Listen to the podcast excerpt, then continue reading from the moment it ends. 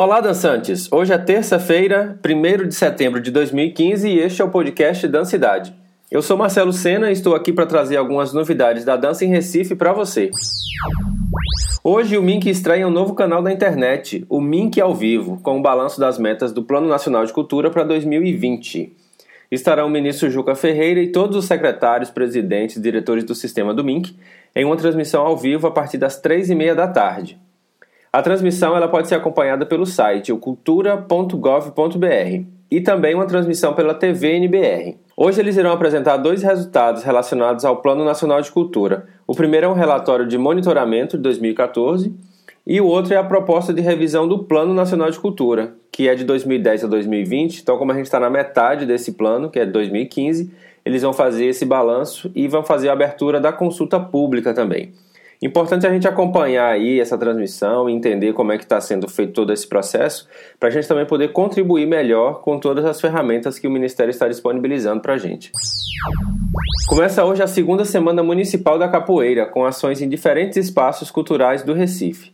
A programação é completamente gratuita e aberta ao público e vai envolver escolas municipais, academias de saúde da cidade, Passo do Frevo e a Torre Malakoff. Vão ter mesa de debate, apresentações e campeonatos de rodas de capoeira também. O evento é uma realização da Secretaria de Desenvolvimento Social e Direitos Humanos do Recife, através da Gerência de Igualdade Racial. Tem parceria com o Fórum Municipal Permanente de Políticas Públicas para Capoeira e a Secretaria de Saúde com a Academia da cidade. A Semana Municipal da Capoeira conta com o apoio do Governo de Pernambuco através da Secretaria de Cultura e Fundarp. E a ação de hoje será no Passo do Frevo, às duas horas da tarde, com o debate Capoeira, Essência Pernambucana. A capoeira ontem, historicidade, salvaguarda e o patrimônio, com o mestre Pirajá. E à noite tem uma vivência prática, uma roda e bate-papo também com o mestre Júnior Pintado, em Santo Amaro, e o mestre do Vale, mestre americano, em Cajueiro. Aí durante a semana eu vou anunciando aqui quais são as ações que vão acontecendo a cada dia. Soraya Jorge estará em Recife entre os dias 22 e 24 de outubro para diversas atividades relacionadas ao movimento autêntico. Para quem conhece ou quer conhecer o movimento autêntico, fazer sua inscrição e até o agendamento de sessões individuais, é só enviar um e-mail para o recifemove@gmail.com. Recifemove se escreve R E S I F E M O V. recifemove@gmail.com. Hoje acontece a quinta oficina da Diano CAC, às 3 horas da tarde, com a mediadora Eline Gomes, mestre em dança pela UFBA. E às 5 e meia, logo após a oficina, começa uma sessão aberta da Jan, que vai até às 7 e meia da noite. Encerram hoje as inscrições para os interessados em participar do Prêmio Pontos de Cultura Indígenas. Esse edital foi lançado em julho pela Secretaria da Cidadania e da Diversidade Cultural do MINC, em parceria com a Secretaria do Audiovisual e com a FUNAI. São várias áreas contempladas relacionadas a culturas indígenas e uma delas é a de músicas, cantos e danças. Então as inscrições podem ser feitas pela internet, pelo Salic Web e também pelos correios. Mais informações tem lá no site www.cultura.gov.br.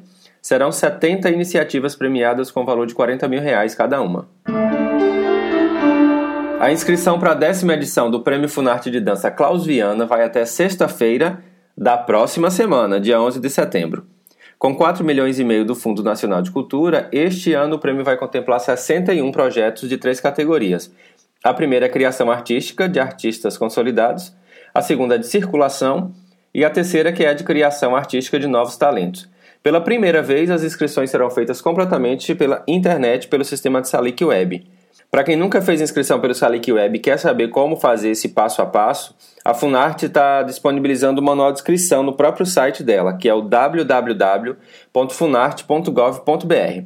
Dê uma olhadinha lá e importante não deixar para a última hora, porque geralmente no último dia há um congestionamento do site e fica muito complicado às vezes fazer a inscrição. Espero que aproveite as informações e se tiver novidades é só enviar um e-mail para podcastdancidade@gmail.com. Você pode encontrar o podcast na iTunes, no SoundCloud e em diversos aplicativos de smartphones e tablets. As dicas estão lá no blog www.podcastdancidade.wordpress.com e também na página do Facebook. Nos encontramos no próximo podcast ou em alguma dança por aí.